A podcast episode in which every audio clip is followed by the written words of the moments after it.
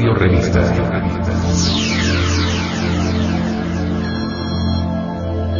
Nos, nos, nos,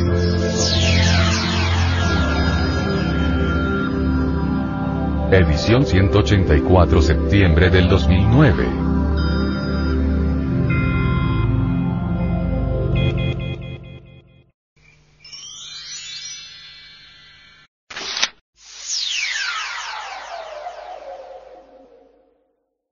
Para vivir sin drogas.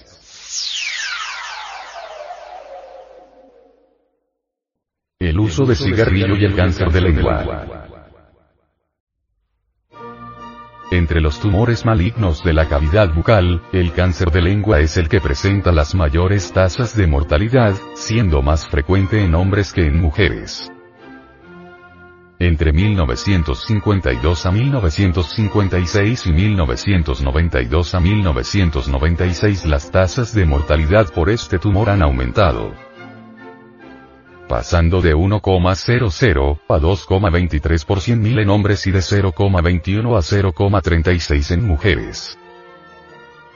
Su tendencia temporal presenta un patrón muy parecido al del cáncer de encía y resto de la boca y al de faringe, relacionados todos ellos con el consumo de tabaco, de alcohol y con la mala alimentación y contrasta con la del cáncer de labio, que desciende. Dejemos el repulsivo vicio del fumar. En hombres, las tasas específicas muestran, en general un aumento en la mortalidad, que es exponencial hasta los 60 años y luego se atenúa, produciendo la superposición de las líneas de las tasas específicas en los grupos más ancianos. Este fenómeno se refleja también en el gráfico del efecto edad. En mujeres, las tasas específicas por edad presentan una tendencia ascendente menos pronunciada que la de los hombres, que tiende a aumentar en los últimos años y en los grupos más jóvenes. El análisis del efecto grupo refleja, tanto en hombres como en mujeres, un aumento en el riesgo de morir por este tumor en los grupos nacidos a partir de 1920. El efecto periodo también muestra, globalmente, un cierto incremento del riesgo en ambos sexos durante casi todo el ámbito temporal del estudio, si bien la pendiente es más marcada en hombres, y en ellos el riesgo cambia de tendencia en los últimos quinquenios. El ascenso en la mortalidad descrito en los hombres y, posiblemente, en las mujeres, puede estar reflejando la tendencia de la incidencia, por tratarse de cánceres de mal pronóstico, con una supervivencia relativa estandarizada por edad a los 5 años del 35% en hombres y del 67% en mujeres. En Europa, la incidencia y la mortalidad por cáncer de lengua también están aumentando en hombres, aunque existen diferencias geográficas difíciles de explicar.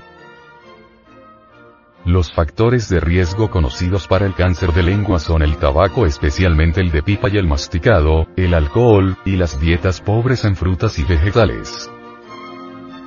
Para mejorar la evolución de las tasas de mortalidad por este tumor sería muy importante, por tanto, incidir tanto en la prevención primaria, disminuyendo el consumo de tabaco y de alcohol, como en la prevención secundaria. Al abordar al venerable maestro, Samael Aumeor para que nos diera luz sobre la solución final sobre la cuestión de las drogas, alcoholismo, tabaquismo. Él nos instruyó así. Nuestra civilización, en apariencia tan brillante por la conquista del espacio y la penetración en la materia, está carcomida por la letra de una ética decadente debido a homosexualismo, lesbianismo y drogadicción. Esta civilización ha entrado en la etapa de involución para liquidarse como ha ocurrido con otras civilizaciones. Nos lo muestra el testimonio histórico de la orgullosa e imperial Roma, donde los signos de involución surgieron cuando a la grandeza de una nación austera y moral le sucedieron cambios radicales que le hundieron en el vicio habiendo sido una comunidad conquistadora del mundo antiguo. ¿En qué me baso? En hechos claros y contundentes. Una gran cultura como la inglesa ahora solo exporta una letra psicológica que contamina mentalmente a las generaciones de estas épocas. El grupo inglés Sex Pistols, por ejemplo, quienes son capaces de hacer todo lo contrario a lo establecido, pero negativamente, para aparecer como sobresalientes figuras, son los creadores del punk rock y forjadores de canciones plagadas de malas palabras, temas que emplean para el ataque directo, no solamente contra las instituciones sino hasta contra el mismo público que los escucha con su conciencia dormida.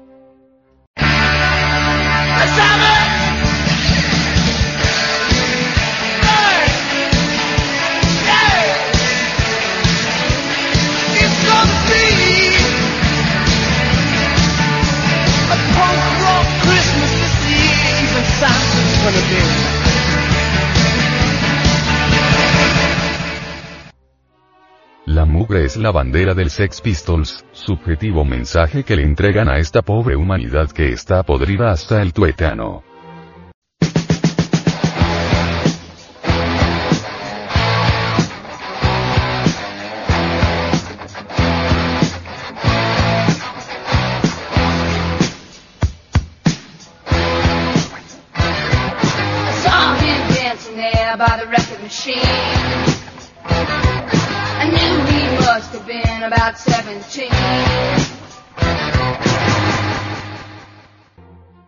Sex Pistols es un grupo agresivo, abusa en todo cuanto señala como la religión del punk rock. Canciones contra el amor plenas de sí mismo, contra la represión y la agresión, creadas por cuatro jóvenes de la clase obrera inglesa que están en contra del elitismo. Resulta absurdo que estos animales intelectuales puedan crear una religión olvidándose que la palabra religión viene del griego. Religare, que significa unión con la divinidad. Pero, ¿qué clase de divinidad tienen estas gentes degeneradas y que los jóvenes los adoran en su hipnosis como si fueran gran cosa?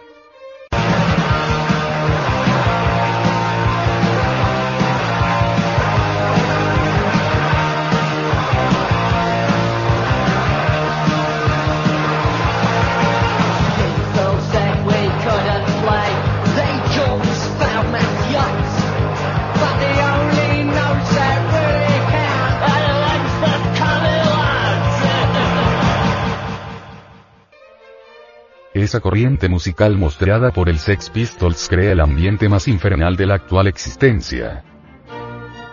Afirmado esto por cientos de jóvenes metidos en la más profunda ignorancia espiritual y psicológica que participan en esas audiciones del One Hundred Club de Londres. La onda punk avanza pese a la oposición y en innumerables revistas internacionales ya aparece la subjetiva moda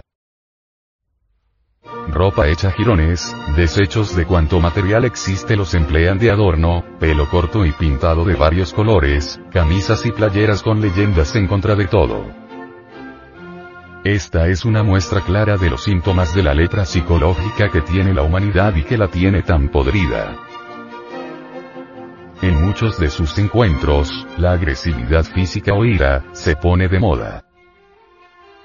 Con enorme facilidad se lanzan improperios y hasta botellazos que salen del mismo escenario del Sex Pistols, lo que muchas veces termina en trifulca, y de ahí hasta la cárcel y hasta los hospitales.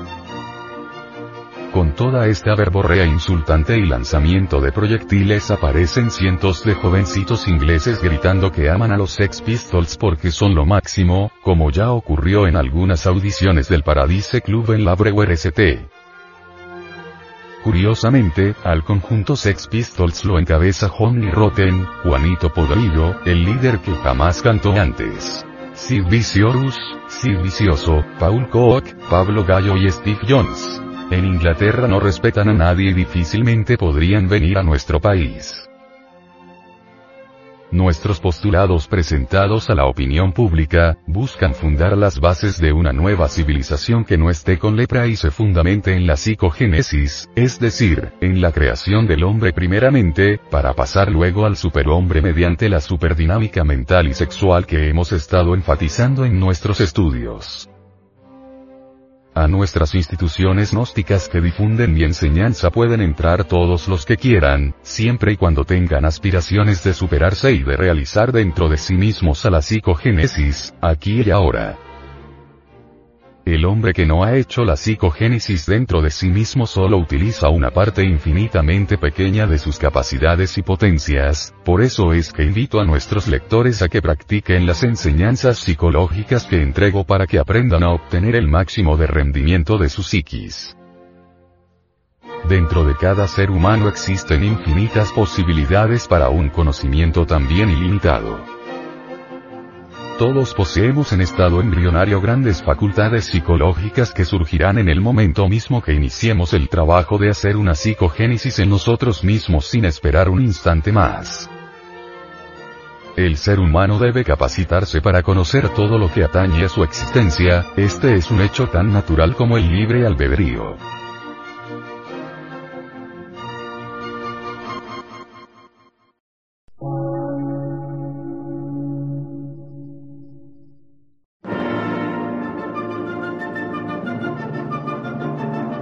Emisora, gnóstica, transmundial. Por una nueva civilización y una nueva cultura, sobre la faz de la Tierra.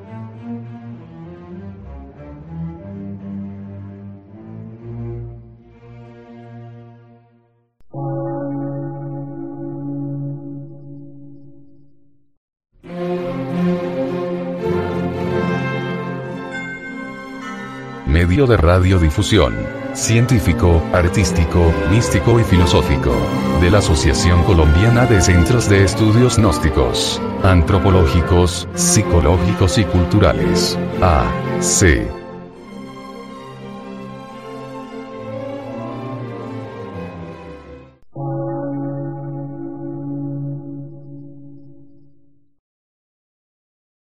Lectura en movimiento. Difusión sin fronteras.